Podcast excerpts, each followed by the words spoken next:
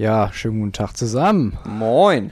Lenny, schön, dass wir uns hier mal wieder gegenüber sitzen können. Es ist wunderbar, aber auch mit ein bisschen mehr Aufwand verbunden, als wir vorher hatten. Deutlich. Und deswegen äh, an dieser Stelle hallo Spotify, hallo Apple Music, hallo an unsere Hörer und Hallo an YouTube. Zuschauer jetzt eigentlich auch, ne? Ja, Zuschauer, nicht nur zuhörende Zuschauer. Wie cool. Also es ist deutlich aufwendig. Deutlich aufwendiger als vorher. Ja, besonders ich, ich freue mich schon auf den ganzen Cutter-Kram und so ein Scheiß. Das Ganze zusammenzukleben und sowas. Das wird ein super großer Spaß, glaube ich. Ja. Ich, hab, ich bin ja eher so, ich habe davon jetzt überhaupt nicht so viel Ahnung, deswegen sitze ich jetzt hier einfach nur so. Ja, weißt du, ich hab, das Ding ist, ich habe ja auch keine Ahnung, aber ich muss so tun, als hätte ich Ahnung, damit da irgendeiner was machen kann.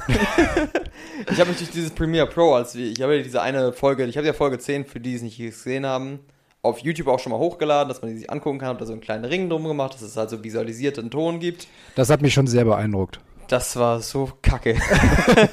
ich habe ich hab so viel damit rumgespielt und besonders dieses Premiere Pro macht dir so viel Kopfschmerzen, weil es dann irgendwelche Layers verschwinden lässt und dann macht es nur 30 Minuten, obwohl du eigentlich auf eineinhalb Stunden brauchtest und mhm. ich habe Kopfschmerzen bekommen. Es war, hat lang gedauert, aber Jetzt hat es einen lustigen Ring, der. Aber es hat einen lustigen Ring, der sich mitbewegt. Ja, genau. Cool. Das ist ja die gleiche Farbe. Und ich kann nur hoffen, dass diesmal unsere Tonqualität ein bisschen besser ist als letztes Mal. Ja, wir haben Aber ja neues Kabel, neues Glück. Neues Kabel, neues Glück. Also diesmal klingt es auf jeden Fall schon mal eine Testaufnahme. Diesmal haben wir getestet. Es klingt okay. Für alles, was ab jetzt passiert, sind wir nicht verantwortlich. der, Rest ist außerhalb unserer Kontrolle. Ganz, ganz genau.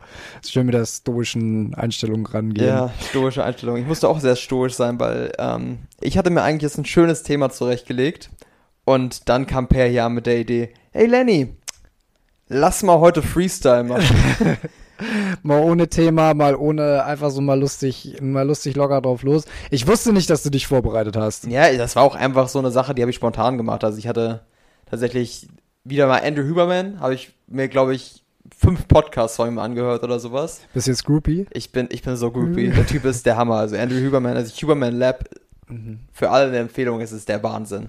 Es ist wirklich einfach alles ohne Meinung, aber wirklich auf wissenschaftlichen Studien aufgearbeitet. Und er hat halt viele mhm. verschiedene Themen aufgearbeitet und dann zum Beispiel das, was mich richtig gecatcht hat, war Goal-Setting und Dopamin.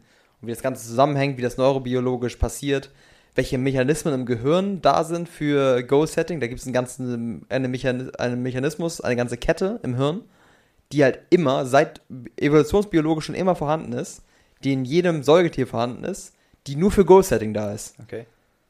Und das finde ich super faszinierend. Macht er das solo oder hat er dann der, der so, er hat manchmal Gäste, aber mhm. die, die ich mir alle angeguckt habe, waren komplett solo. Der labert da solo zwei Stunden ein Thema runter. Das ist also wirklich, als würdest du dir eine Vorlesung anhören, nur in geiler. Das ist krass, ne? Wenn Menschen ja. sowas können.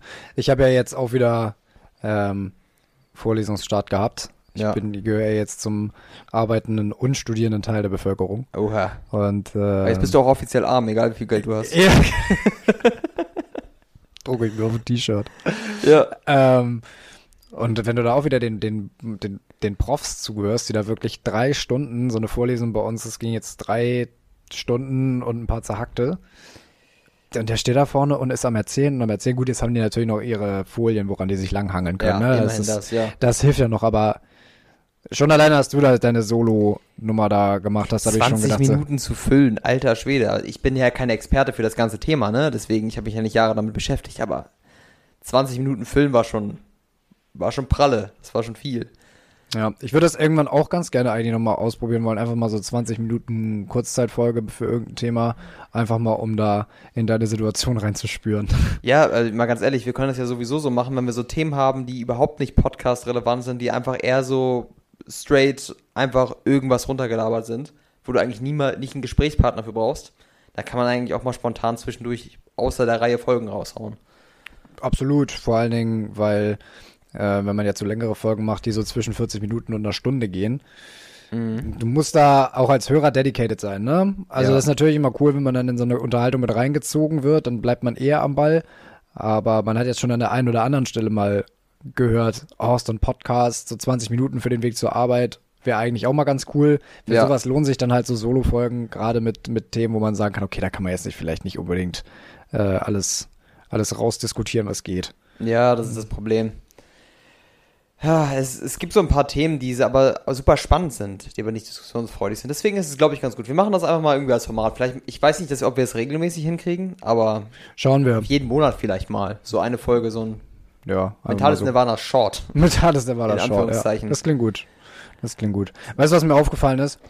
Ähm, wir haben uns in diesem Podcast, vor allen Dingen jetzt gerade, wo wir unsere Visage auch mal in der Kamera halten, wir haben uns nie richtig vorgestellt. Stimmt. Wir haben kein Foto auf unserem Instagram-Account. Wir haben äh, nie, auch bei unserer ersten Folge, bei unserer ersten Einführungsfolge, haben wir nie genau gesagt, wer wir eigentlich, wer wir eigentlich sind.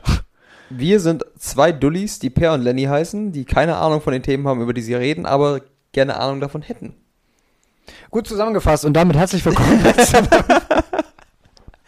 nee, Per, wer bist du denn eigentlich? Das und philosophische Frage angefangen. Da, da, pass auf, pass auf, pass auf, dazu fällt mir nämlich direkt was ein. Und zwar ähm, hatte ich jetzt äh, dieses Wochenende das erste Mal Präsenz, Präsenzvorlesung. Ja.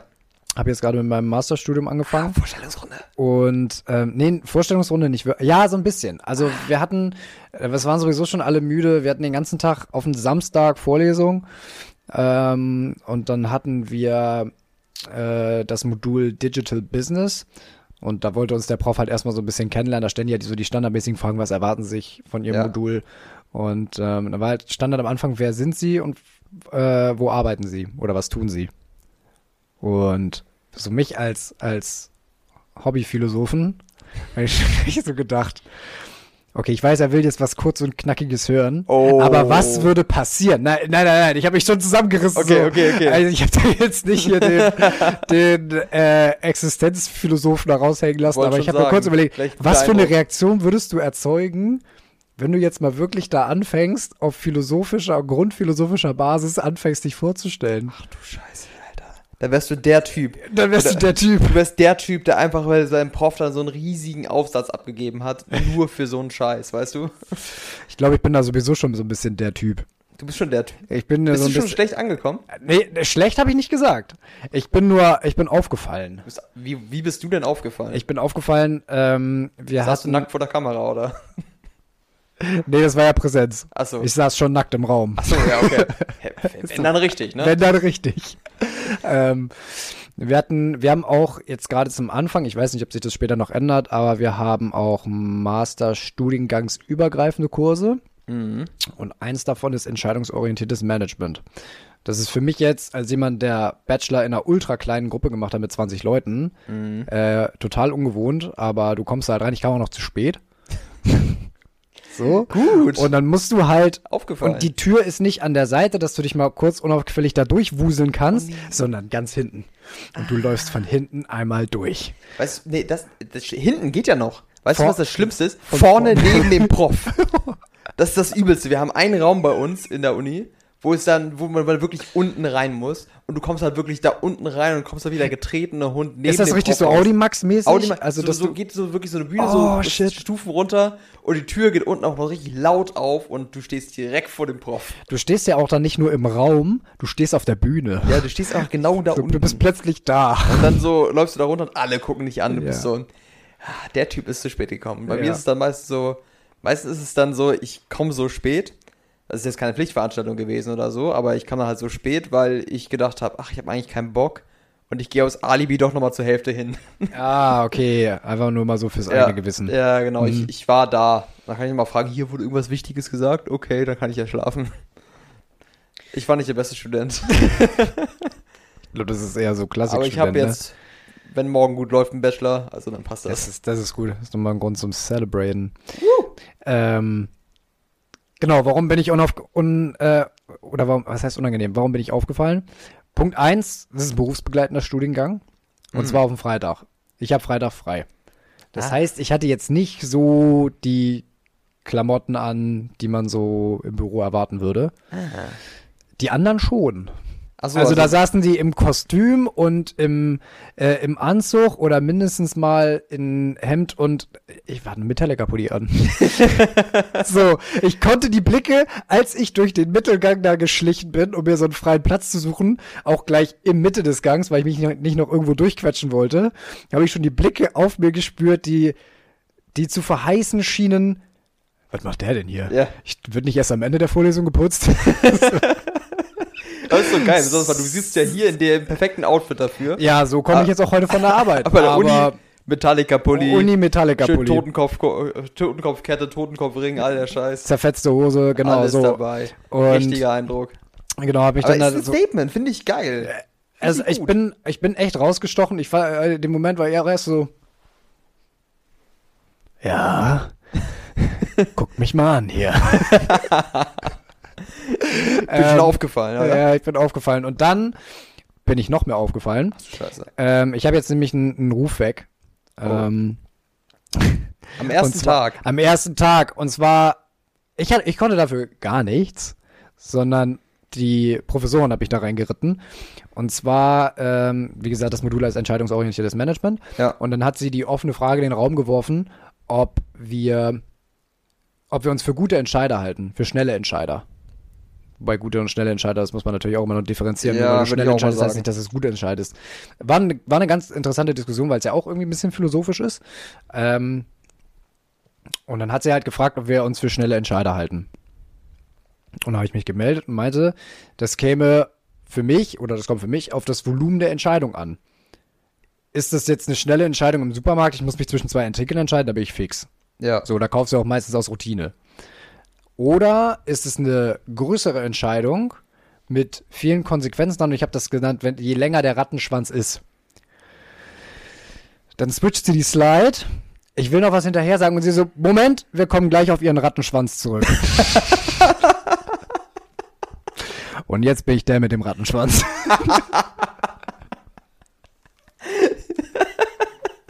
Was willst du machen? So, du bi- bist ja in diese, du bist dieser Situation einfach ausgeliefert. Ich konnte auch nichts weiter. Ich habe äh, vorne am, am Board stand multidimensionale Entscheidungen. Hätten wir das nicht benutzen können? Das klingt irgendwie netter. Ich bin der mit dem Rattenschwanz, ja.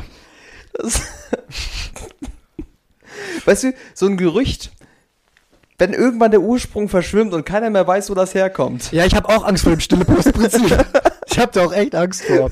da weiß keiner mehr, warum ist er der Rattenschwanz? Und, Und dann wird gesponnen. dann wird gesponnen. Ja, Dann ja. ist vorbei. Da muss irgendeine Studentin mit zusammenhängen in dem Kontext. ähm, aber ist vielleicht mal eine ganz interessante Frage ähm, zum Thema Entscheidung. Ähm, wie würdest du dich da, wie würdest du dich da einschätzen Beim Thema Entscheidung. beim Thema Entscheidung? Boah. Jetzt habe ich dich gekriegt, ne? Ja, das ist das Jetzt so Witzige. die ganze Zeit so locker flockig vor uns hingelabert und dann jetzt gleich. Jetzt, boom, boom, in die Fresse. Nee, tatsächlich bin ich qualitativ nicht unbedingt immer der beste Entscheider gewesen. Ich habe teilweise wichtige Entscheidungen impulsiv getroffen und unwichtige Entscheidungen extrem überdacht. Okay. Ähm, hast du da ein Beispiel, ohne dir zu viel Blöße zu geben? Ich überlege gerade. Irgendwie was locker flockiges aus dem Alltag? Oh, ich habe ein Beispiel, was ich bis heute bereue, was ich jetzt hier nicht äh, erzählen werde. Das war auf jeden Fall nicht so schön. Ähm, ich habe auf jeden Fall ein paar Entscheidungen getroffen, die Konsequenzen hatten. Ja, das ist das Problem bei Entscheidungen. Ja. ähm, nee, aber was, zum- was zum Beispiel? Dann teilweise geht es darum, beim Kauf von, sagen wir mal, einer iPhone-Hülle, sowas, so so ein Beispiel. So bei sowas würde ich halt mich mega, mega erkundigen und mir, es würde mir mega schwer fallen, welche kaufe ich jetzt? Das wird Ja. ewig dauern. Hab Aber dann- eine, dann die zu teil- jedem teil- Outfit passt. Teilweise berufliche Entscheidungen habe ich dann teilweise so impulsiv getroffen, dass das passt. Ja. Ähm, ich frage mich immer, oder ich frage mich jetzt, was heißt immer, aber ich frage mich jetzt in diesem Moment, wo, woran das liegt. Ich glaube, oder das ist jetzt meine Vermutung, dass man oft im beruflichen Wesen, wenn es jetzt keine allumfassenden Entscheidungen sind, ähm, jetzt so Entscheidungen, die man vielleicht in seinem Beruf selber treffen muss, dass es da viel auch um Bauchgefühl geht. Ja, man, So, man äh, denkt, also das Problem ist auch, dass man teilweise gar nicht das komplette einfach erfasst. Du siehst halt nicht alle Optionen. Es ist viel schwerer, das komplette Bild zu erfassen, glaube ich. Und mein Problem ist, glaube ich, dann, dass ich nicht das komplette Bild erfassen möchte. Und ich sehe dann diese Option. Und diese Option fühlt sich einigermaßen gut an, deswegen nehme ich sie. Und ich glaube, das Problem des zu sehr Überdenkens bei Entscheidungen kommt dann, wenn du zu viele Möglichkeiten hast. Ja, Vielleicht auch Möglichkeiten, die in dem Moment so gar nicht richtig präsent sind, die du dir dann irgendwie dazu denkst, wenn die schon so abstrakt, wenn die irgendwie abstrakt sind. Ja, und nicht unbedingt abstrakt, also wenn es, wenn es darum geht, um irgendwas zu kaufen. Und du siehst mhm. äh, drei, vier, fünf, sechs Dinge. Und die sind alle, du weißt nicht, was davon besser ist. Und denkst total wieder drüber nach. Ich hatte es, ich hatte es gerade. Ich habe mir jetzt gerade ein Audio-Interface gekauft für, mein, für meine Gitarre. Ja. Und bei dem Audio-Interface kannst du ähm, dir so eine, gibst du eine Software dazu, das habe ich gerade rausgefunden. Da kriegst du halt eine Software-Lizenz, mhm. um dann mit der du halt Musik machen kannst. Da kannst du Drum-Samples einbauen und sowas. War das, das, du, war das das, was du mir schon mal gezeigt hattest? Nee, das, das habe ich jetzt gerade letztens rausgefunden. Richtig hype. Ah, ich könnte okay. mit theoretisch selber Musik machen. Wow. Kann ich Drum samplen und sowas alles und Bass. Wer braucht Bass? Aber also das heißt, du kannst dir praktisch eine eigene Band komplett auf dem Computer zusammenschustern. Genau. Und halt Gitarre aufnehmen und sowas. Jetzt weiß ich endlich, wie das funktioniert, wenn du auf Spotify irgendwelche Solo-Künstler findest, die eine komplette Metal-Band einfach bilden. Ja, du kannst Drums halt samplen. Du kannst einfach Drum-Samples nehmen, damit die irgendwie zusammenschustern. Mhm. Ja, okay. Also das, das Programm war dabei, aber dann gab es halt zwei davon. Mhm. Ich konnte mir eins davon aussuchen. Äh. Und dann ging das Rad dann los. Es ging um ja. ein Gratis-Programm und ich bin jetzt nicht so extrem talentiert in Gitarre, dass ich da wirklich was mitmachen würde. Aber hat das gerattert. Ja, okay. Und das hätte ich auch einfach sagen können, ja, komm, nimm eins davon, vielleicht ist das cool, nämlich wird schon beides gut sein. Aber das hat gerattert. Und das hätte überhaupt nicht so sein müssen. Ich habe mich bestimmt eine Stunde damit beschäftigt, welches das Bessere davon ist. Mhm. Ja, das ist dann irgendwie so eine Mischung aus Bauchgefühl und du versuchst es dann irgendwie mit Rationalität dann noch irgendwie gleich zu, gleich ja, zu genau. spülen. Wahrscheinlich so eine Gedanken, wahrscheinlich so, was kann das eine, was das andere nicht kann? Was interessiert mich mehr? Was kann, vielleicht kann das eine Programm davon ein bisschen mehr, aber das juckt mich nicht so. Genau. Das ist jetzt so dieses klassische, dieser klassische Kampf zwischen Gary Klein und Daniel Kamen. So, äh, ja. Da hatte er, hatte er mal. Okay, ich, ich, ich roll das kurz auf und zwar ja. äh, bei, bei Schnelles Denken, Langsames Denken bei dem Buch. Ja. Ähm, was extrem gut ist, aber man braucht einen langen Atem, um das, äh, um das durchzuziehen, das kann ich versprechen. Und du ähm, brauchst ein stabiles Ohr, weil das kaut er dir ab. Ja, das, das ist tatsächlich so und äh, du musst es häppchenweise, aber konstant. Ja. Du musst es häppchenweise, weil du das nicht alles, alles verarbeiten kannst. Äh, aber du musst trotzdem konstant drin bleiben, sonst verlierst du den Faden. Dann kannst du ja. wieder von vorne Aber es ist super anfangen. spannend. Genau, es Fall. ist total ist spannend. Ähm, hat ja auch den, den Ansporn geliefert für, für den kompletten Bereich ähm, der Verhaltensökonomie. So, das ist ja, ja so der, der Grund, der Grundbaustein dafür. Und das ist eine meiner, eins meiner Lieblingsthemen, weil ich das ultra spannend finde. Ähm, und äh, Gary Klein ähm, und Daniel Kahneman, das sind Kollegen, die haben auch an einem Projekt zusammengearbeitet, sind aber gerade was so das Thema Intuition von Experten angeht, komplett unterschiedlicher Meinung. Mhm. So, wo Gary Klein sagte, ja, Intuition von Fach, von, von, von, von Experten kann man eigentlich in der Regel vertrauen. Die haben über Erfahrung so viel aufgebaut, dass dieses, diese Intuition, das baut alles darauf auf und so. Ähm, während Daniel Kahneman sagt, genau das ist das Problem. Die ziehen so viele die beziehen so viele unterschiedliche Parameter mit ein, dass sie diese Formel viel zu komplex machen. Deswegen sind teilweise Algorithmen einfach, also präziser als diese Experten. Ich hatte das Beispiel genannt, zum Beispiel von der, von dem Preis und von dem Geschmack und von, äh, von, von Weinen. So, das ist ein ganz einfacher Algorithmus, der das, mhm. der das regelmäßig ausrechnen kann und bei den Experten, die dann nachher diese Weine testen und das vorhersagen, welche gut werden und dann nachher die Preise bestimmen und so, die schlagen dann die Hände über den Kopf zusammen und sagen, das geht doch nicht, das ist doch gottlos und so. Ähm, und ich glaube, das ist wie immer irgendwie die Wahrheit liegt irgendwo, irgendwo in der Mitte. Ja. Bei mir ist es tatsächlich so, so ein Entscheidungsding, wo ich bei der Autobahn abfahre. Oh ja. Da habe ich richtig oh ja. Zoff mit mir selber. Und ehe ich Was mich versehe, und ja, wie komme ich jetzt schneller nach Hause ja. oder wie komme ich schneller zu dem und dem, wo, oder bei mir auch manchmal, auf welche Strecke habe ich jetzt mehr Bock? Ich fahre ganz oft einen anderen Weg, weil ich auf die andere Strecke keinen Bock habe. Ja, Jetzt, kenn äh, kennst du das? Ja, ich kenne das auch, wenn man einfach keinen Bock auf die Ampeln hat, zum Beispiel. Bei mir sind meistens die Ampeln der Faktor. Ich habe Bock darauf, da rumzustehen. Das ist bei mir ganz selten so. Ja, ich weiß nicht, ich war da ein bisschen, ein bisschen rationaler vielleicht beim Autofahren. Das kann gut sein. Bei mir ist das ganz oft so, ich, ich, ich irgendwie einfach, auf diese Strecke habe ich jetzt einfach keinen Nerv. Das ja. hat dann nichts mit der Länge zu tun oder mit den Ampeln oder mit den Kreiseln oder so, sondern einfach mit der Strecke als solche. Einfach mal Umweg fahren, scheiß drauf. Einfach mal Umweg fahren. Aber ich fahre auch gerne Auto mit, mit lauter Musik oder so. Kenne ich gar nicht. Wobei ich es mir mittlerweile angewöhnt habe, mehr Podcasts und sowas und, äh, und Hörbücher zu hören auf dem Weg zur Arbeit. Ja. Es ist unglaublich entspannend, auf dem Weg zur Arbeit, das ist ein unglaublich spannendes Hörbuch, über einen Psychologen im, im Konzentrationslager. Ähm, oh, ja. Du hast du bestimmt mal von gehört, das ist total bekannt. Ich glaube, ich, glaub, ich habe, es wurde in einem Buch dieser Psychologe mal erwähnt. Ja, genau. Ähm, Wie hieß der? Also ich kenne das noch, der, also ich kenne das aus dem Handbuch für, aus dem kleinen Handbuch für Stoiker. Äh, da wurde der drin erwähnt. Ähm, auch das Buch kann ich nur empfehlen. Ich habe das, wie gesagt, jetzt als, als Hörbuch. Ähm, äh, es ist unfassbar deprimierend und es ist unfassbar, was der da erzählt. Aber der erzählt das auf, die an, auf eine andere Art und Weise so, was heißt rational, aber irgendwie, auch wenn er das miterlebt hat, merkst du irgendwie so eine gewisse Distanz, die er, die er da mit drin hat in seiner Erzählung. Und trotzdem merkst du, dass er dabei war. Ja. Das ist ganz weird, diese Objektivität gefühlt mit Emotionen. Das ist eine ganz, ein ganz, ganz weirdes äh, Hörerlebnis. Heftig. Ähm, Höre ich jetzt manchmal, also tatsächlich auf dem Weg zur Arbeit. Ich glaube, das muss man auch können. Sowas schon morgens vorm ersten Kaffee. Oh ja. Sowas schon zu hören, aber. Ist ein Thema. Ist ein Thema. Aber, es, aber ich höre jetzt auch, wie gesagt, äh, viel äh, schnelles Denken, langsames Denken. Das führe ich mir jetzt immer zu. Da bin ich jetzt auch schon seit ewig dran, seit Ewigkeiten dran am Knuspern und mir ja. fehlt immer noch sechs Stunden oder so. Ja. Das ist irre. Bei mir, bei mir ist es, wie gesagt, gerade Huberman Lab. Ich binge das gerade einfach alles durch. Das ja. ist wirklich mega gut. Aber sonst auch solche Podcasts und Hörbücher, die einfach irgendwelche Fachthemen haben, sind bei mir meistens irgendwas, was, so, was ich mir so anhöre. Natürlich auch Unterhaltungspodcasts wie Gemischtes Hack. Oder ich höre auch Hobbylos. Ich weiß nicht, ob du den kennst. Nee, kann ich nicht. Kennt man, ähm, kennt man die Podcaster? Rezo und ah, ja. Bam. Also die beiden, das ist auch so ein Comedy-Podcast. Mhm. Aber lustig, dass du gerade Rezo, Rezo erwähnst. Ich habe mir nämlich äh, gerade mal sein Video äh, Die Zerstörung der Presse zu Gemüte geführt. Heftig, ne? Ja, ähm, allerdings muss ich dazu sagen, ähm, ich stimme viel mit, mit ihm überein, aber es war viel, das war nicht viel Neues für mich, weil ich mir, weil ich mir mal das Hörbuch angehört habe, ähm, wie die Bildzeitung arbeitet.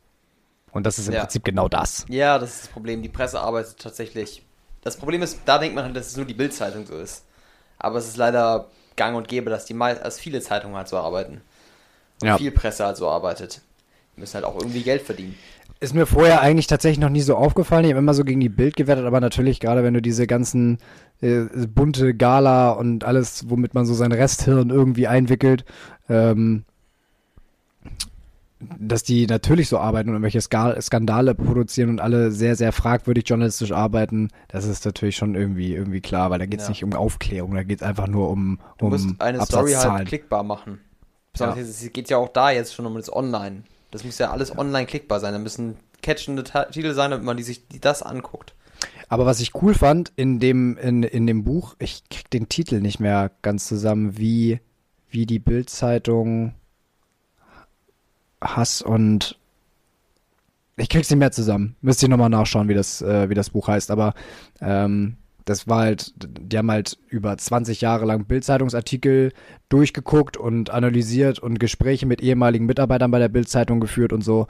Und ähm, da ging es dann auch noch irgendwann von ehemaligen Chefs und dann kam ja Julian Reichelt und hat das ganze Blatt nochmal politarisiert, mhm. ähm, komplett durch, weil er ehemaliger Kriegsreporter ist und der viel von seinen eigenen Interessen da einbauen wollte. Mittlerweile ist er ja nicht mehr da, den haben sie rausgeschmissen. Ja, der Was natürlich nicht heißt, dass Bildzeitung jetzt qualitativ besser wird. Die haben ja auch zwischen in Corona schon wieder ordentlich Hetze betrieben und so.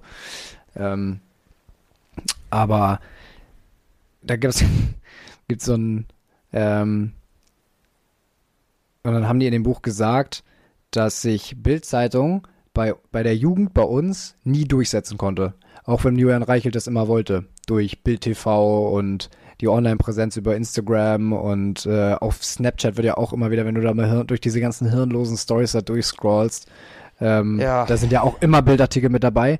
Und da haben die, da haben die geschrieben, dass sich Bildzeitung bei der Jugend nie durchsetzen konnte. Der, der durchschnittliche Bildzeitungsleser hat sich seit so und so viel Jahrzehnten nicht verändert. Bei allen, bei allen anderen Zeitungen schon. So. Ähm, weil über die, Jahr, über die Jahre natürlich auch mehr Frauen angefangen haben, diese Zeitungen zu lesen und äh, das hat sich viel mehr diversifiziert. Bei der Bildzeitung kaum. Wow. Das ist immer noch das gleiche Profil. Ja, wenn man das gleiche System nutzt, ne? Krass. Ja. Aber jetzt sind wir reden wir über Presse hier. Ja, jetzt sind wir bei Presse. Ich, äh, da kam ich auch nur gerade drauf, weil du Rezo ja. erwähnt hast. Und, ja, äh, und Rezo hat, hat, hat, das, das Tor zur Hölle geöffnet. Das Video war cool, muss ich, ja. muss ich tatsächlich sagen. Er war sogar bei David Precht, ne? Bei ja, er war bei Precht, Precht drin. Er, er war das sehr, sehr awkward und sehr, sehr nervös, hat man total gemerkt, aber war schon cool. Das war allgemein total lustig anzugucken. Richard David Precht auf der einen Seite total entspannt und ja. mit seiner philosophischen, klugen Aura. Ja. Und gegen, ihm gegen, und der so richtig vorbereitet klingt. Der klingt ja immer richtig vorbereitet. Ja, perfekt, ja. Und auf der anderen Seite Rezo, der einfach so sammelt wie in einem ganz normalen YouTube-Video von ihm. Das fand ich ja, ultra witzig. Ich finde es halt so, ich finde so geil, dass er auch seine ganz normale Sprache da benutzt hat. Dann irgendwie sagt er so, ja, und dann komme ich so als kleiner Kecko. Ja, genau. und da habe ich auch gedacht, Richard David Precht hat gerade keine Ahnung, was du meinst. Aber meinte so, ah ja, aber dieser Kecko hat ja, das genau. geil, dass er es aufgegriffen ja. hat. Das ist schon gut, also auch empfehlenswert. Das Interview mit von bei Precht, super mhm. gut. Aber ich habe noch ein anderes gesehen, da war er in der Schweiz, Richard David Precht in der Schweiz und hat sich mit Hazel Brugger unterhalten. Kennst du die? Hazel Brugger, ja, okay. Ja, kenne ich aber auch. Ja, ähm. Bin jetzt kein war, war, Fan, aber. Nee, ich auch nicht so. Ich mag ihre Horny jetzt nicht so doll, aber man kennt sie. Man kennt sie, man kennt sie halt aus der Heute-Show. Ja. ähm, aber war, ein, war auch ein cooles, cooles Gespräch. Ja, Precht macht schon coolen Kram. Ich muss aber ehrlich, ehrlich gestehen, dass ich Lanz und Precht momentan so ein bisschen ab, äh, es nimmt so ein bisschen ab. Von, von Inhalt her, finde ich. Also ich habe die letzte Folge jetzt, die neueste, hast du die gehört? Noch nicht, tatsächlich. Die Gesellschaft ist genug. Die ältere ist was? Das genug. Ist genug. Ja. So, ab wann, so, wenn, haben die so ein bisschen darüber gefachsimpelt, über Konsumgesellschaft und mhm. wann, wann reicht es mal? Ja, okay. Ich, ich muss, vielleicht muss ich mich nochmal anhören. Ich, da waren noch ein paar andere spannende. Vielleicht ist für mich auch so ein bisschen das Interesse daran so ein bisschen runtergegangen, weil ich den Podcast halt so viel gehört habe. Aber. Ja, ich höre halt nicht konstant, ne? Also mhm. diese ganzen aktuellen Themen, wenn die über, über Gas und äh, Gaskrise und über äh, geopolitische Stellung und Machtverschiebung und sowas in der Welt, das interessiert mich alles nicht so wirklich. Ich finde das ja. eher cooler, wenn die über so allgemeingültige Themen sprechen. Und da fand ich diese neue Folge mit der Gesellschaft äh, des, des Genug so, das fand mhm. ich schon cool. Ähm, weil die natürlich, weil gerade die beiden ja noch die These vertreten, ja klar kann man sich in allen möglichen einschränken und hier kann man noch mal ein bisschen zurück und da, das muss jeder für sich selber wissen und so, aber äh, letztendlich ist es die Wirtschaftsform, auf der wir alle beruhen und wenn alle plötzlich nur noch das kaufen, ähm, was sie wirklich brauchen, ja, das wird ja nicht funktionieren. Dann bricht das Wirtschaftssystem zusammen. Ja, das ist auch so ein Punkt, ähm, den ein Kumpel von uns ja angebracht hat. Loris hat das ja angebracht. Er meinte ja auch, oder ich weiß nicht, ob du dabei warst, aber er meinte auf jeden Fall, und das fand ich sehr, sehr, sehr, sehr klug, du darfst nicht den Menschen regulieren und sagen, ich schraube ich stell, ich schraub etwas zurück, sondern du musst Innovation in die Richtung machen, dass Verbesserung entsteht. Du musst quasi ein Produkt was Probleme macht, so verbessern, dass es in Zukunft nicht mehr diese Probleme macht. Quasi Beispiel Auto. Wenn du jetzt mhm. ein Auto hast, was momentan mit Benzin angetrieben wird, dann solltest du irgendwann auf Elektro umsteigen. Das machen ja jetzt die Firmen langsam. Das bekommen wir, dann bekommen sie auch wirtschaftlichen Druck hin, weil es immer beliebter wird, Elektroautos zu haben. Und dadurch ähm, wird es Schritt für Schritt geht es in eine umweltfreundlichere Richtung. Das ist mit Elektroautos jetzt immer noch nicht perfekt wegen den ganzen Batterien. Aber langsam entwickelt sich halt die Wirtschaft in eine Richtung, dass es dass das wirtschaftliche Interesse in eine positive Richtung geht. Ist auch meiner Meinung nach absolut der, der, der richtige Weg. Ich bin ja ein großer Fan davon, wenn Sachen weiterentwickelt als verboten werden. Genau. So. Ja. Ähm, auch wenn man die Wirtschaftsform so hin entwickelt, dass man halt mit weniger auskommen könnte, ohne dass die Wirtschaftsform gleich flöten geht. Ich bin da noch nicht auf den, auf den großen Knackpunkt zu stoßen, um zu sagen, ich wüsste, wie man das löst. Ähm, aber ich finde diesen, diesen Grundgedanken äh, an sich ganz schön. Die Frage, die sich natürlich bei mir jetzt stellt, ist, ähm, geht das alles schnell genug? Ja, hm. also besonders, äh, erstmal geht es schnell genug. Wir haben ja einen ziemlichen Zeitdruck mit dem ganzen Kram. Das ist natürlich eine Frage, die ich auf gar keinen Fall beantworten kann, weil ich nicht tief genug in der Materie bin. Aber so ein Thema, wo ich mir darauf wieder die Frage stelle, ist jetzt bei der ganzen, bei der ganzen Geschichte mit mentaler Gesundheit in der, in der Gesellschaft. Die ist ja ziemlich zurückgegangen. Also mentale Gesundheit wollen wir jetzt nicht mal auf die ganze ähm, Suizidrate und sowas zu sprechen kommen. wie auch immer. Und halt auch Depression, Depressionen sind deutlich gestiegen in den letzten Jahren, natürlich auch durch Covid. Aber was ein großer Faktor zu sein scheint, ist der Konsum von Social Media in der Gesellschaft und in der Jugend. Und dass diese Plattformen immer attraktiver werden. Und dabei immer mehr ähm, die Leute einziehen. Dass es normal ist in der Ju in, bei Jugendlichen, dass sie 10 Stunden Screentime am Tag haben. Und solche Dinge. Und ich sehe da keinen Trend in eine bessere Richtung. Weil wie willst du ein attraktiv, wirtschaftlich attraktiv, diese Plattform so verändern, dass sie besser für mentale Gesundheit sind? Ich glaube schon, dass das irgendwie geht. Nur auf diesen Ebenen stellt sich halt niemand die Frage. Ähm, ich glaube aber auch, ähm, das war Thema bei mir im, in meinem vorherigen Studium. Auch zum, auch zum Beispiel, ich glaube auch, dass der Arbeitsmarkt ein Riesenproblem ist, wenn wir jetzt von Depression und gerade Burnout sprechen. So. Aber ist der Arbeitsmarkt so viel anstrengender als früher? Ich glaube schon. Ich glaube schon. Weil ich glaube, heute werden ganz andere Erwartungen an, an Arbeitnehmer und sowas gestellt. Nach wie vor. Ich glaube ich tatsächlich nicht. Also, äh, also ja, natürlich, es ist, es ist eine andere Erwartungshaltung da. Aber die, die Gesellschaft geht momentan bei der Arbeit im Trend in einer Richtung, dass mehr flexibel gearbeitet werden kann. Dass Leute mehr Homeoffice machen können. Und dass Leute allgemein mehr Freiheit in ihrem Job bekommen. Die, der Trend geht dahin. Das, das die, die, Entwicklung sehe ich, die Entwicklung sehe ich auch absolut. Und ich glaube, ich glaube, vor ein paar Jahren war es eigentlich eher schlechter von, vom Arbeitssystem her. Die, die, Ar die Arbeitsverhältnisse werden Stück für Stück besser. Und diese, ähm, diese Rate an Depressionen und sowas sind nicht mit, mit äh, 25, 30, die Rate Depressionen ist im Alter von grob 14 bis 21. Aber weil Leute im Studium, in der Schule und all diesen Orten sind, nicht im Arbeitsleben. Na, ich glaube, da gibt es äh, gerade im Arbeitsleben eine ganz hohe Dunkelziffer, weil man auch da immer nur die großen Beispiele sieht. So, wenn man die, äh, die ganz großen Entwicklungen bei den, bei den großen Konzernen und so, ich glaube, da gibt es im, gerade im deutschen Mittelstand, wo viel an Entwicklungen auf der Strecke bleibt. Ja, aber wird es schlechter? Schlechter habe ich nicht gesagt. Ich glaube nur, dass es nach wie vor, dass sich da nach wie vor nicht genug tut. Ja, natürlich, also natürlich muss ich da was tun. Das Problem ist halt, einige Arbeitsverhältnisse, die einige Arbeiten, die gemacht werden müssen, sind vom Prinzip her scheiße für einen Menschen. Beispielsweise Nachtschichten. Nachtschichten sind schlimm und toxisch für jeden Menschen, der sie, der sie machen muss. Habe ich ja auch, also das kann, es steht auch im Buch Why We Sleep. Leute, die immer in Nachtschicht arbeiten und aus ihrem normalen, natürlichen Rhythmus rauskommen dadurch, sind gesundheitlich so stark beeinträchtigt, dass sie so viel mehr Wahrscheinlichkeit auf extrem gefährliche Krankheiten bekommen, weil ihr Körper nicht mehr richtig im, im Schlafrhythmus ist. Und das ist zum Beispiel ein Riesenproblem, was aber nicht geändert werden kann, weil einige Arbeiten müssen halt über die Nacht funktionieren. Die Krankenhäuser müssen besetzt sein. Ja, also das, das ist halt ein wahnsinnig vielschichtiges Thema. Ähm, ich glaube, das wäre auch was, wo man sich vorher noch mal ein bisschen äh, einarbeiten muss und so. Ähm, weil ich da jetzt auch keine genauen Zahlen jetzt runterbeten könnte oder so. Aber ich glaube, tatsächlich, dass es da auch noch viel Bedarf gibt. Ich glaube, dass sich vieles ändert.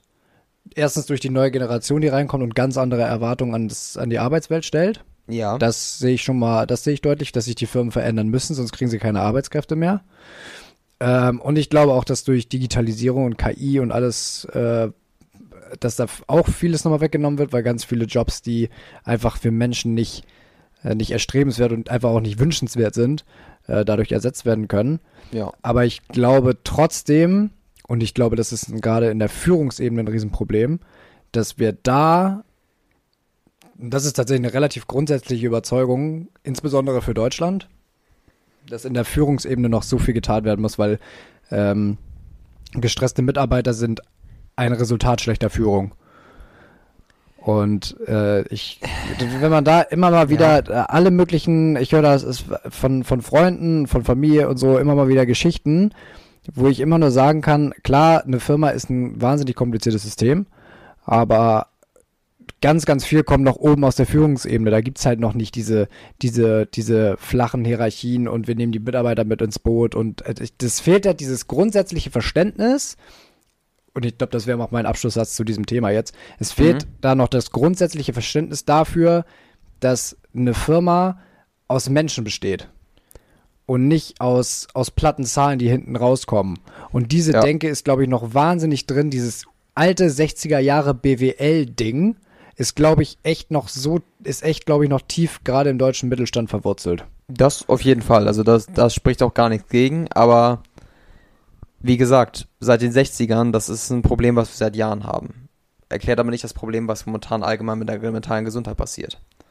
Das war das, was ich meinte. Problem, ich, also da ja. bei dem Teil mit dem so ja. Social Media, da weißt du, da, dass ich da ja, genau. das, gut das, mitgehe. Deswegen wollte ich eigentlich auch, das ist auch so ein Punkt, wo ich jetzt gerade noch ein bisschen mehr drüber nachgedacht habe. Ich benutze jetzt auch schon wieder seit einer Woche kein Instagram mehr. Also nicht seit einer Woche, sondern ein paar Tagen jetzt wieder. Will jetzt auch erstmal für einen Monat kein Instagram benutzen, weil ich erstmal gucken wollte, was es mit mir macht. Und das kam auch durch so ein bisschen durch den Ich Woman Lab Podcast, weil er da viel über Dopamin geredet hat. Und wenn ich das mal kurz anschneide, das Problem mit Dopamin ist halt, dass Dopa du hast immer in deinem Blutkreislauf einen Grundspiegel an Dopamin. Das ist wie ein Blutzuckerspiegel. Mhm. Du hast einen Grundspiegel an Do Dopamin und wenn du dein Dopamin spikest, also einen hohen Dopamin, äh, Dopamin-Increase bekommst, fällt danach der, der, dieser Baseline-Dopaminspiegel immer ein Stückchen ab. Und je mehr du hohe, hohe Spikes hast, desto mehr sinkt dieser Dopaminspiegel. Ja, und Kenne ich aus Dokumentation über Drogenmissbrauch. Genau. Es ist genau das Gleiche. Und das Problem ist halt, dass Sachen wie ähm, Scrollen auf Instagram mit diesen Reels sehr, sehr starke Dopamin-Spikes auslösen. Und zwar, und eigentlich ist es normal, über den Tag vielleicht das ein- oder zweimal zu haben, wenn du etwas erreichst bei der Arbeit oder wenn du Sex hast oder irgendwas in der Richtung, mhm. was halt wirklich Dopamin spiked. Warum das Gesicht dazu? ja, Sex hast. Ich, ich, ich, ich habe kurz überlegt, ob ich das hier sagen kann, aber wir haben ja, wir haben ja plus 18 Podcast, deswegen. Ja, Haus raus, erzähl uns, worauf du stehst. Außerdem mache ich einfach so ein Gesicht. das ist mein Gesicht. Ist das dein Sexgesicht? Das, das Problem ist, jetzt sehen die Leute das ja auch noch. ja, du musst, äh, jetzt musst du ein bisschen aufpassen. Oh, oh. Äh, nee, ähm, wenn sie gerade nicht hinguckt. Ja, genau.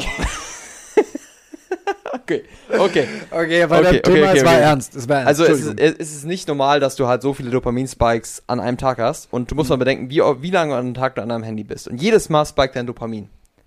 Und dass deine Baseline immer weiter sinkt. Und Dopamin ist das, was dafür sorgt, dass du überhaupt etwas tust. Dopamin ist nicht unbedingt das Hormon, das dafür sorgt, dass du dich gut fühlst. Das ist, wird häufig verwechselt. Dopamin ist das Hormon, was dafür sorgt, dass du motiviert bist, etwas zu tun.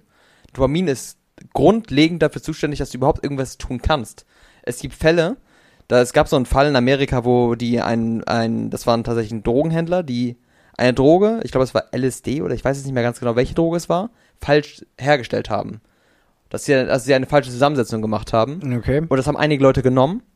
Und diese Droge hat dann dafür gesorgt, dass deren Dopaminrezeptoren kaputt gegangen sind. Die sind komplett zerstört worden. Oh, fuck. Und das, das Ding war, diese Leute waren paralysiert ohne Dopamin kann, können Epinephrin und Adrenalin nicht hergestellt werden und dein Körper kann sich nicht bewegen.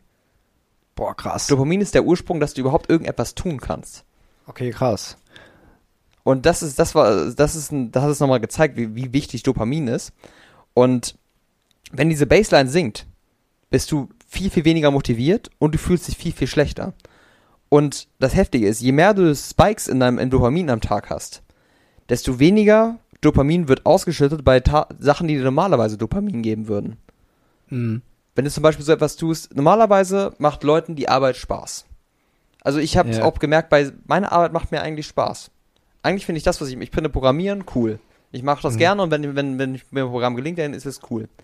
Aber wenn ich den ganzen Tag über mit Dopamin die ganze Zeit spike, dann fühlt sich das Ganze, selbst diese Aufgaben, die mir eigentlich Spaß machen, fühlen sich an wie, wie eine Belastung weil es nicht den gleichen Dopamin-Spike auslösen würde wie das andere, deswegen spürst du da gar nichts mehr. Okay. Ja, krass. Und dazu kommt noch, wenn du auch solche Sachen zum Beispiel sagst, ey, ich, ich arbeite jetzt eine Stunde und dann belohne ich mich damit, an mein Handy zu gehen und dann ein bisschen rumzuscrollen. Das Problem ist, wenn du halt dich belohnst mit einem harten Dopamin-Spike, nimmst du wiederum die Freude daran weg, wie, wie die, was dir eigentlich die eigentliche Arbeit geben würde. Weil Ja. Dopaminspike das ist, was, dir, wa- was das Dopamin auslöst. Und davor kriegst du kein Dopamin. Macht irgendwie, macht irgendwie Sinn, wenn man das jetzt mal auf, auf eigenes so bezieht. Ja, du, du siehst das ja So. immer wieder bei dir selbst. So, wenn du so irgendwie, wenn man irgendwie was accomplished oder so, ist bei mir im Job, ich habe irgendwas, ich habe irgendwo eine- irgendeine Aufgabe fertiggestellt oder so, und dann sagst du ja mal ganz kurz fünf Minuten. Und schon ist das, was du vorher gemacht hast, nicht mehr so bedeutsam Ja. für einen. Äh, Ja, äh, das stimmt. Und das, Dann belohne ich mich doch lieber mit einem Stück, mit dem Keks. Ja, auch das nicht. Also, also das, das, er meinte halt zum Beispiel auch in seinem Podcast als Tool, du solltest, wenn du an etwas arbeitest, solltest du davon absehen, dich dafür zu belohnen. Viele Ja. denken, ich belohne mich dafür. Also kein Keks. Kein Keks. Du kriegst keinen Keks, Per. Oh. Weil, ähm, je, weil wenn du motiviert bleiben möchtest, oder zum Beispiel du arbeitest an einer Aufgabe, du kriegst sie gelöst, die war richtig schwer und danach musst du eigentlich noch was machen. Dann meint er, sollst du dich belohnen, indem du dich mental dafür belohnst. Du sollst im Kopf sagen, ja, das war gut, check, habe ich geschafft, geil. Mehr nicht. Nicht irgendwelche, ähm, nicht Auch- irgendwie sagen, ich trinke jetzt einen Wein dazu oder ich esse einen Keks oder ich hau mir eine Schokolade rein oder sowas. Nickerchen? Nickerchen, das ist, das könnte man noch Das machen könnte man noch machen, oder? weil es kein großer Dopaminspike ist. Belohnung, wenn wenn es deine Belohnung Ruhe ist, dann ist es gut. Aber deine, deine Belohnung sollte nicht sein Ruhe mit dem Handy in der Hand. Das ist nicht das, was du machen solltest. Wäre dann das gleiche, wenn man jetzt sagen würde, okay, ich belohne mich mit eine Seite lesen oder so? Wäre Da- wahrscheinlich nicht ja. das gleiche wie Handy, ne? ja, es also ist es geht darum, es ist, hängt immer davon ab, wie stark der Dopaminspike dabei ist. So, Seite lesen wäre immer noch ein sehr, sehr langsamer Dopamin-Release. ja, ja, okay. Aber da, also du, Mhm. du musst es abwiegen. Es heißt auch nicht, dass du dich niemals belohnen solltest und niemals Dopaminausschüttung haben solltest. Aber du solltest deutlich selektiver damit sein, wofür du quasi dein Dopamin verschwendest. Weil das Problem ist, je mehr du Dopaminspikes am Tag hast, desto schlechter fühlt sich dein normales Leben an. Du, desto weniger Dopamin bekommst du bei den ganz normalen Dingen des Lebens. Das ist auch eine Erfahrung, die viele berichten, die diesen klassischen Dopamin-Detox gemacht haben. Weil Dopamin-Detox ist tatsächlich eine Methode, die auch wissenschaftlich belegt funktioniert. Weil je länger, wenn du dein, wenn du dein Dopaminspiegel halt sehr niedrig ist, dein Grunddopaminspiegel, braucht es Zeit ohne Dopaminspikes, bis er sich langsam wieder erhöht. Also musst du eine Zeit lang ohne irgendwelche Dopaminspikes auskommen und dein Dopaminspiegel geht dann wieder auf Baseline zurück, auf, auf die normale Höhe zurück. Okay. Und dann cool. fühlen sich normale Dinge im Leben, und das berichten auch ganz viele Leute, einfach viel, viel schöner an. Im Wie lange Gespräch muss mit- man sowas machen? So, das ist ein davon Monat abhängig, oder? wie stark das abgesenkt ist. Also es kann eine Woche sein, also du, es kann teilweise ein Tag sein, eine Woche, oder du kannst es halt regelmäßig immer wieder zwischendurch machen, dass du einfach di- dich einfach mal hinsetzt und einfach nur an die Wand starrst und einfach mal komplett Stimulation weghaust. Ich glaube, ich würde das ganz gerne mal versuchen. Ich habe auch schon wieder drüber So, nachgedacht, deswegen weil- habe ich auch schon einmal Instagram jetzt wieder rausgemacht. Ich gucke noch YouTube und sowas und Podcasts, aber auch sowas. Mm, eigentlich eher nicht, ne? Ja. Ähm, das war auch tatsächlich teilweise Thema im letzten Podcast von Lansam Brecht. Auch mit Mhm. diesem Dopamin-Kicks auch durch Kaufen und, äh, und so. Äh, da fiel das Wort, und das finde ich eigentlich ein extrem schönes Wort, ähm, Selbstbeherrschung. Gar nicht Ja. mal so sehr Selbst, äh, Selbstdisziplin. Also Selbstdisziplin ist auch nochmal, das ist nicht unbedingt das Gleiche, Mhm. würde ich sagen. Ähm, Selbstdisziplin ist aber so ein bisschen so ein seelenloses Wort. Ja. Selbstdisziplin, was soll das sein? Ja, genau. Was, Du hast selbst und du hast Disziplin. Selbstbeherrschung Ja. klingt irgendwie der Herr über sich selber sein. Ja. So, ich bin in der Lage, mich selber zu kontrollieren, mich nicht übermannen zu lassen. Das ultimative, das ultimative Goal des Stoikers, würde Genau. ich mal so sagen, dass du in der Lage bist, dich selber zu zügeln, dich selber zu beherrschen. Das finde ich irgendwie ein bisschen geilere, ähm, ein bisschen geilere Formulierung als Selbstdisziplin, weil Selbstdisziplin ist so für einen selber nicht greifbar, weißt du? Das ist so ein Wort, den du auch wieder irgendwo auf Instagram liest oder so, der mal einfach so in den Raum reingeschmissen ist, aber Ja. du kannst dich, du kannst es nicht mit dir selber verknüpfen. Ja, das, das ist wirklich, Selbstdisziplin ist schwierig. Das habe ich auch immer ein riesiges Problem mit. Wie, was ist Selbstdisziplin? Besonders woher hängt es an und wo hört es auf? Selbstbeherrschung ist wahrscheinlich wirklich das bessere Wort, weil du da, darüber Herr sein kannst, ich entscheide mich jetzt etwas zu tun oder etwas nicht zu tun. Auch, auch das ist auch wieder vielleicht so ein Punkt, der da unterfällt. Du kannst theoretisch auch, wenn du, wenn du halt diesen Detox gemacht hast, du kannst dir theoretisch dadurch, dass du dir einredest, dass etwas dir gut tut, Dopamin-Kicks von gut Dingen, die gut für dich sind, holen. Das ist un Hm. unglaublich faszinierend. Du kannst Dopaminstöße dadurch auslösen, wenn du zum Beispiel etwas Gesundes isst. Wenn du, wenn dir immer wieder einredest, das ist richtig gut für mich und das ist richtig gut, wenn ich das mache, kriegst du kleine Dopamin-Spikes. Du kannst dich damit motivieren, ja. das immer wieder zu machen. Das kenne ich so tatsächlich jetzt auch schon, wenn ich so zum Beispiel meditiere oder so. Ja, genau. Aber Meditation ist ja auch so ein natürliches Mittel dafür. Das ist ja, das ist aber nicht Dopamin, das ist ja Serotonin, was da, Serotonin. Was da released wird. Und ich glaube, der Vorteil ist auch dabei, dass dein Dopaminspiegel halt wieder ein bisschen wieder normal ansteigt, weil du in der Zeit komplette, äh, keine Stimulation hast. Mhm. Und das müsstest du halt für einen längeren Zeitraum machen. Äh, das ist auch, auch faszinierend. Ich darf nicht so lange darüber reden, aber er hat ähm, berichtet von, Erfahrungsbericht von einem Freund von ihm, der Sohn, hatte eine extreme Videospielsucht. Und hatte, und der, der ist Schüler, der ist ungefähr 16, mhm. und der hatte unglaublich Probleme, sich in der Schule überhaupt zu konzentrieren. Die haben ihn ähm, für eine Zeit lang wirklich wie ein ADHS-Patienten behandelt. Die dachten, er hätte ADHS, weil er überhaupt keine Konzentration hatte. Mhm, ist noch und, so ein böser Nebeneffekt von Genau, er, Kram, ne? er, hatte überhaupt keine Konzentration, er konnte sich für nichts motivieren, er konnte sich auf nichts konzentrieren, seine Aufmerksamkeitsspanne war tot. Und er hatte halt eine extreme Sucht nach Videospielen und nach, ähm, nach Videos im Allgemeinen und viel Instagram und so. All einfach, diese Dinge. Einfach Bildschirm. Einfach Bildschirm, Bildschirm, Bildschirm. Der hat nichts anderes mehr gemacht. Es hat ihm nichts anderes Freude gemacht. Und irgendwann hat er, hat er das aber selber, als er mit, ähm, mit seinem Vater darüber gesprochen hat, wie kann ich das machen, mit dem Psychologen darüber gesprochen hat, hat er sich selber mal gesagt, okay, ich lasse das jetzt für einen Monat komplett alles sein. Der hat seinen Computer komplett abgestöpselt, seinem Vater gegeben, sein Handy, hat er alles, alles gelöscht, er konnte nur noch einen Anruf drauf empfangen und hat das für einen Monat lang durchgezogen. Und alle seine Symptome sind verschwunden. Krass. Er war komplett, also es ist nicht das, ich sag nicht, dass ADHS, jemand, der mit ADHS diagnostiziert ist, der hat wahrscheinlich auch ADHS, aber es kann sein, dass Symptome von ADHS bei Leuten auftreten, die halt extremen Dopaminmangel haben, dadurch, dass sie sich total überstimulieren. Ich glaube, ich habe aber sowieso mal irgendwo äh, gelesen, ich habe jetzt keine Quelle dafür, deswegen, wie der Prof schon meinte, glauben Sie mir nichts, prüfen Sie alles nach. Ja. Finde ich sowieso ganz schönen Satz auch für den, für den Podcast. Glaubt uns nichts, prüft alles nach. Ja, das Was wir sagen, unbedingt. Ähm, aber dass die, ähm, auch die, allgemein die Diagnose ähm, für ADHS bei, bei kleineren Kindern schon über die letzten Jahre extrem in die Höhe geschossen sind.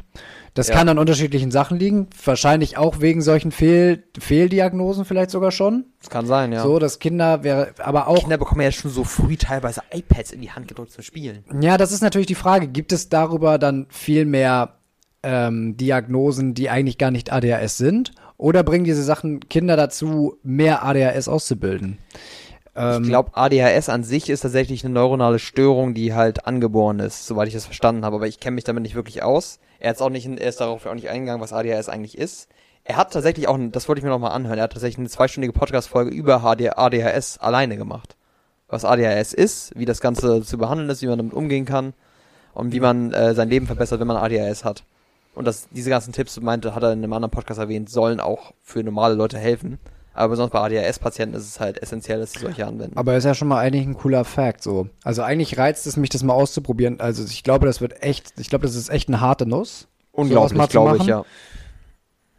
Aber andererseits, wenn man, wie jetzt in meinem Fall, sagt, dass einem die stoische Philosophie wahnsinnig fasziniert und ähm, gerade auch sowas, was Minimalismus und äh, einfaches Leben und so, äh, so in die Richtung zu gehen, dann ist es eigentlich, man muss sowas mal gemacht zu haben.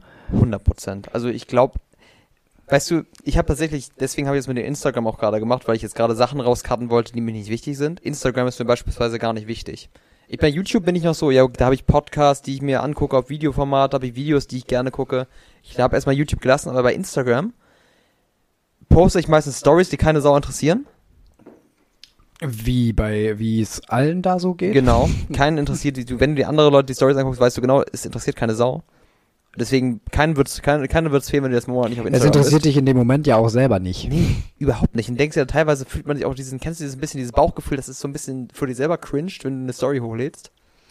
Ein wenig. Kommt immer auf die Story drauf an. Ja, aber, aber das kommt dann erstmal im ersten Moment, kriegst du halt den Dopaminkick, da denkst du nicht drüber nach. Ja, genau. Das ist dann so öfter, das hat auch schon öfter dazu geführt, dass ich Stories wieder gelöscht habe. Ja, genau, das meine ich. Mhm. Das, das, das, das meine ich ja, die sind nicht, das war einfach an cringe, aber wenn du dann denkst so, ja, aber ich weiß doch selber, dass ich mir den Scheiß nicht angucken will. Das habe ich bei meinem Festival gemacht, dass ich davon was gepostet habe. Mhm. Ich fand das in dem Moment richtig geil. Ich denke mir, boah, voll geil, das werden auch alle anderen so geil finden. Davon muss die Welt erfahren. Da muss die Welt davon erfahren, dass ich auf dem Festival war mit anderen 2000 anderen Leuten. Aber Es juckt keinen. Und ich weiß ja. Ja. genau, dass es keinen juckt, weil ich weiß genau, durch diese Festival-Videos werden Leute einfach durchskippen. Das wird keinen interessieren. Die Leute sind ja gedanklich schon bei, selber bei ihrer nächsten Story. Genau, oh, was kann ich denn posten? Oh, ich war lange nicht mehr auf dem Festival, das muss ich auch beim nächsten Mal posten. Deswegen, und der Rest beim Instagram durchscrollen ist für mich nur sinnloser Content. Bei YouTube gucke ich mir teilweise Content an, der mich wirklich interessiert. Mhm. Deswegen habe ich Instagram erstmal rausgekattet. Und mir ist aufgefallen, dass dieses Dopamin-Level, das gilt auch für einzelne Sachen, ne? Dass ich Musik inflationär benutze. Ich benutze, ich höre viel zu viel Musik und deswegen habe ich teilweise weniger Freude an Musik. Das geht mir aber auch so. Das ist heftig. Das ist auch so. Ich, ich, ich gehe auf meine Playlist durch und habe keinen Bock, mir die, meine Lieblingssongs anzuhören, weil ich einfach so viel Musik höre. Es ist so Standard geworden, dass ich überall Musik höre ja, und das macht mir die Musik kaputt. das ist mir, original ist es bei mir auch so, dass ich, und manchmal, und ich, ich, ich bin in dem Moment, ich denke mir so, ich will das jetzt in dem Moment nicht hören, aber ich höre es trotzdem, weil Ich muss ja hören, weil ich es mag das ja. irgendwie so. Ähm, ich habe mir jetzt angewöhnt, das war neulich eine ähm, sehr grotesk schon fast. Mhm. Ich höre eigentlich ja beim Sport auch immer Metal. Ja. So. Aber irgendwann merkst du, es pusht dich nicht mehr. Ja. So, weil es so Standard geworden ist. Genau. Weißt du, was ich gemacht habe? Hm? Ich habe mir die neunte Cello-Sinfonie von Dvorak angehört. und dann steht, du musst dir, du musst das mal machen, weil du katapultierst dich selber in so eine abstrakte Situation für dich selber, weil du stehst da einfach in einem Fitnessstudio, wo du normalerweise dir das übelste Röhren reinziehst und in dem Moment spielt er einfach Dvoraks Symphonie.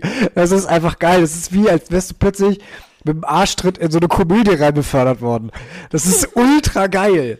Das Okay. war, das, Dvorak Symphonie. Okay. das war so witzig, kann ich dir gleich mal zeigen. Ist auch ultra geil. Ich habe äh, Dvorak schon in der Leishalle live im Konzert, also was heißt live im Konzert? Dvorak ist schon seit Ewigkeit tot, aber Ja. ähm, Hamburger Sinfonieorchester Dvorak, das ist eine großartige Symphonie. Also Okay. ähm, hat auf Spotify 1,8 Millionen regelmäßige Hörer. What? Ja, Dvorak. Ist es, ist es nicht geil? Okay, wir wissen, also, das ist schon mal gut. Äh, das, das ist auch witzig. Hat er nämlich, hat nämlich Huberman auch erwähnt. Er meinte, wenn du halt zum Beispiel bei sowas wie Sport bist und dir halt Sport quasi, ähm, wenn du nicht so, du, du magst zwar Sport, du magst nicht so doll, das ist nicht die größte Erfüllung, dann sind viele Leute, bringen sich halt da durch, weil sie sagen, ja, ich kann nicht bei, bei geile Musik hören, dann passt das schon. Er meinte, das sollte man gar nicht machen. Weil dadurch, dass du ein, eine Sache, die dir mehr Dopamin ähm, verschüttet, nutzt, um dir das Ganze erträglicher zu machen, nimmst du noch mehr Freude an der Sache, die du machen musst, weg. Und er meinte, man sollte das, man sollte das, er redet immer davon, intermittierend ähm, das wegzulassen. Also intermittierend heißt, du machst es mal, machst du es mal, machst du es nicht. Mal gehst du auch mal ohne Musik und irgend, ohne mit irgendwem zusammen zum Sport zu gehen, einfach hin, ohne irgendwas auf den Ohren und machst einfach deine Session. Ist ja schon wieder auch so ein kleiner Kick aus der Komfortzone raus, ne? Genau, du, du, ich habe einmal Sport ohne Musik gemacht, das ist merkwürdig. Das ist merkwürdig, ich kann es mir vorstellen. Weil ich bin immer, ist immer in seiner Zone, hat immer seine Kopfhörer drin, hört Mhm. keine Sau. Ist aber auch irgendwie eine coole Erfahrung. Und er meinte, intermittierend, dass man das mal macht, mal nicht. Dann fragt man sich natürlich, wann mache ich das denn jetzt? Mache ich es jetzt zu oft oder mache ich es zu wenig? Er meinte, ganz einfaches Tool, was man da nutzen kann. Nimm eine Münze. Vor jedem Workout wirfst du eine Münze. Kopf ist Musik, Zahl ist keine Musik. Wäre eigentlich ein witziges Tool, so mal ganz allgemein. Ja. So irgendwie. Heute mit Handy, heute ohne Handy. Ja, genau. Nehme ich heute mein Handy mit, ja oder nein? Genau. Mitzuwerfen? Ja, wäre schon witzig eigentlich. Dass du, dass du einfach zwischendurch mal das Ganze weglässt und dann, dass du nicht mehr davon abhängig bist, diese Aufgabe nur damit zu machen. Ja, das ist auch so bei so Sachen wie bei der Arbeit, dass du dir zum Beispiel Sachen probierst erträglich zu machen, weil du nebenbei dann irgendwas anderes noch multitaskest. Dann machst du das, das andere, was sowieso schon nicht so Spaß macht, noch schlechter. Hörbuch Das- hören auf der Arbeit bei mir zum Beispiel. Genau. Das mache ich auch viel zu oft. Und teilweise bei Sachen, wo ich mich eigentlich konzentrieren sollte, aber ich habe aber keinen Bock drauf und deswegen höre ich ein Hörbuch, um mir das erträglicher zu machen. Und dadurch mache ich es noch unerträglicher. Bei Sachen, die, mir, die eigentlich gar nicht so scheiße sind. interessant, habe ich noch so noch nie drüber nachgedacht. Nee, Tatsächlich. man denkt, das ist ja weil man, völlig okay. Ja, weil man, ja, vor allem, man denkt sogar, ich denke sogar, ich tue mir was Gutes. Genau. Weil ich die Arbeit dadurch erträglicher mache, dadurch mache ich sie ja erst. Ja, aber dann machst du die danach, dann wird die Arbeit an sich, du kannst da nicht mehr ohne was anderes machen, weil die Arbeit an sich dir nicht mehr den Dopaminkick gibt, die es eigentlich geben würde. Guck mal, das ist nämlich schon wieder was, was aus dem Zen-Buddhismus kommt. Freude an der Arbeit. Ja. Mach das, was du tust, mit mit Freude, mit Enthu also was heißt mit Freude, mit Enthusiasmus? Man muss ja nicht immer mit einem dicken Grinsen jede Aufgabe machen. Manche Nein. Aufgaben bei der Arbeit sind halt einfach scheiße. Aber genau, das Aber das die Freude am Arbeiten per se als solches, unabhängig ja. von der von der Aufgabe, dass du da, dass du da einfach drin steckst. So, weil das Ding ist ja auch, wenn du, bei mir ist es jedenfalls so, ähm, wenn man jetzt ein Hörbuch nebenbei hört oder so, kommt man nur ganz schwer in diesen Flow rein. Das funktioniert ja. nur mit einer bestimmten Art und Weise von Musik. Äh, bei mir jedenfalls, das kann natürlich, mhm. das kann immer unterschiedlich sein. Aber mir geht es jedenfalls so. Ich kann nebenbei Hörbuch hören und arbeiten. Natürlich darf es nichts Anspruchsvolles sein. Also ich könnte jetzt nebenbei ja. nicht Daniel Kahneman hören. Aber so ja. Harry Potter, das geht. Ja, super. Harry Potter ist mega. aber du komm, aber ich komme trotzdem in diesen Flow nicht rein. Ja, genau. Du, du hörst dann teilweise einfach nur noch zu und dann guckst du einfach, dann starrst du mit einem leeren Blick auf den Bildschirm. Kennst du wahrscheinlich auch so, ein leerer Blick so. Ja. Wobei ich mir jetzt angewöhnt habe, ab und zu mal, und ich glaube, das soll man auch mal machen, äh, wenn ich den ganzen Tag auf den Bildschirm gucke, ich muss ab und zu einfach mal kurz für fünf Minuten einfach aus dem Fenster rausgucken. Das ist übrigens sehr, sehr wichtig für Gesundheit im Allgemeinen. Mm, ja. Fernblick, besonders für die, für die Augengesundheit ist es extrem wichtig. Vor allem, wenn du die ganze Zeit so mit dem Bildschirm so nah vor der Fresse. Ja. Weil deine Augen ja. sind ja, ähm, deine Augen, wenn du nah an etwas dran bist, weiten sich deine Pupillen. Und das ist tatsächlich der Zustand, in dem deine Augen am angespanntesten sind. Deswegen ist es anstrengend, auf den Bildschirm zu gucken. Ja. Nächstes Mal machen wir dazu. Ich setze mich hier rein und du setzt dich mit, du setzt dich raus in den Garten. Ganz weit du setzt dich raus in den Garten. Gib zu, ich stinke. nee, aber ähm, ja, das ist das, das ist das Problem. Du machst ja das kaputt, was eigentlich Spaß macht. Und das, das Problem ist, was du gesagt hast. Du musst nicht mit einem breiten Grinsen bei der Arbeit sitzen. Das Problem ist, dass die meisten Leute denken, das Leben ist scheiße, wenn du nicht immer mit einem breiten Grinsen unterwegs bist. Du musst mhm. nonstop glücklich sein. Und das ist das Hauptproblem. Wenn Leute sagen, ja, aber du musst das Leben ja auch genießen können, dich da so einzuschränken mit Social Media, das macht ja alles Spaß. Ja, aber was du dann machst, ist, du hast dann nur Spaß, wenn du diese Sachen aufhast. Und alles andere fühlt sich scheiße an. Alles andere mhm. ist langweilig. Ja eigentlich so eine, so eine Sache wie, allein schon dir irgendwie ein Gespräch von irgendwelchen Leuten hinter dir mit der Bahn anzuhören, wo, wo du denkst, ach du Scheiße, was, über was reden die? Ihr solltet dir eigentlich Freude machen, das ist eigentlich lustig. Es ist interessant, mal anderen Leuten zuzuhören oder einfach die, die, die äh, Bäume, die ja vorbeiziehen an der Bahn anzugucken oder sowas, einfach mal was anderes. Ja. Das, das sind eigentlich kleine Dinge, die einen Freude machen sollten. Ich habe mir überlegt, ein Puzzle zu kaufen. Eieiei. Wo wir gerade so bei den einfachen Dingen sind. Jetzt wollen wir mal puzzeln. Das ist einfach puzzeln. Puzzeln. Du könntest ja niemanden mehr mit Puzzeln beschäftigen. Ja. Und das habe ich halt überlegt. Und dann denke ich mir halt wieder so, dann kannst du nämlich bei, nebenbei noch ein Hörbuch hören und so, aber würde, wäre dann ja auch wieder nicht, genau. wäre dann ja genau wieder nicht das Gleiche. Also sich einfach mal hinzusetzen in aller Stille. Richard David Brecht meinte ja zum Beispiel, ähm, dass er, dass bei ihm zu Hause, wenn er arbeitet, absolute Stille herrscht. Ja. Und er ist absolut nicht multitaskingfähig. Und eigentlich ist das es wird immer so angepriesen, dass es cool ist, multitaskingfähig zu sein.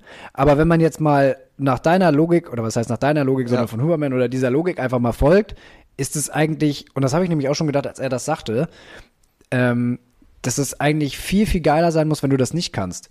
Wenn du mit, mhm. mit, vollem, mit vollem Geist und mit voller Begeisterung äh, und mit voller Konzentration gerade bei dem dabei bist, was du gerade in dem Moment tust. Ja, ich, ich war auch fasziniert. Also, als er das gesagt hat, habe ich erstmal in meinem Kopf mir das vorgestellt, wie ich denn einfach mit kompletter Stille da sitzen würde. Ich könnte das fast gar nicht. Nee, und das muss man sich eben wieder antrainieren. Ich glaube, ich könnte ja. das nämlich auch nicht. Und ich glaube, deswegen, und das meine ich auch vor, bei, bei dem Ding beim Beruf, die Berufe sind nicht anspruchsvoller geworden, die Leute sind einfach nur weniger leistungsfähig. Weil den, den Leuten das nicht mehr Spaß macht. Weil die viel mehr, an, viel mehr Dopamin erwarten, als so die, die normale, das normale Arbeitsleben gibt.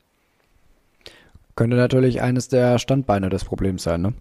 100 Prozent. Es ist, es ist, das Problem ist, dass wir so viel Dopamin am Tag bekommen, dass unsere Baseline so niedrig ist, dass ich alles andere, dass du für alles andere unmotiviert bist. Die haben, die haben Experimente mit Mäusen gemacht. Ähm, die haben halt getestet, okay, wir nehmen eine, wir haben, die haben Mäuse genommen und die haben denen so Sachen zur Verfügung gestellt, die halt ähm, Glücksgefühle auslösen können. Also die haben die Mäuse vögeln lassen, die haben denen Essen gegeben, die haben denen Wasser gegeben, die haben denen so ein Laufrad laufen lassen und so gucken, okay, was machen die Mäuse, wenn sie halt voll Dopamin haben. Und dann haben sie die Dopaminrezeptoren in den Mäusen blockiert. Also nicht blockiert, sondern die haben auf jeden Fall die Dopaminspiegel richtig stark gesenkt. Ich glaube, ich kenne das Experiment. Ja, und, erzähl mal weiter. Aber das, das Witzige war, die Mäuse haben trotzdem all das gemacht Trotzdem, sie haben trotzdem Sex gehabt, sie haben trotzdem gegessen und trotzdem gelaufen, aber nur, wenn du sie direkt davor gestellt hast. Wenn die Mäuse nur eine Mauslänge, also wirklich so 10 Zentimeter, oder wie lange auch immer eine Maus ist, ne? aber Kommt auf die Maus an. von dem Objekt ähm, weggestellt hast, dann haben sie nicht mehr die Motivation gehabt, überhaupt etwas zu machen.